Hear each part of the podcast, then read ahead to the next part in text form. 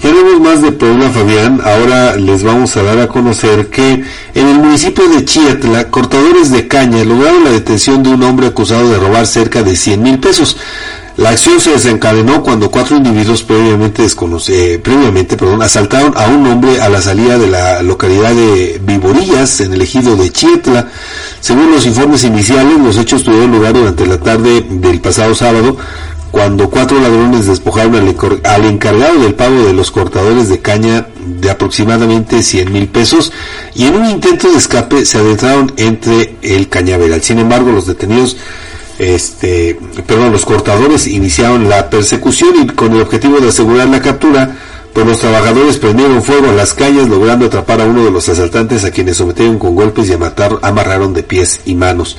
Acto seguido, los cortadores entregaron al presunto responsable a la comandancia local, obviamente restringiendo su libertad, y eh, pues el hombre fue puesto a disposición de la Fiscalía General del Estado de Puebla, con sede en Izúcar de Matamoros, donde enfrentará las consecuencias legales de sus acciones. Fabián.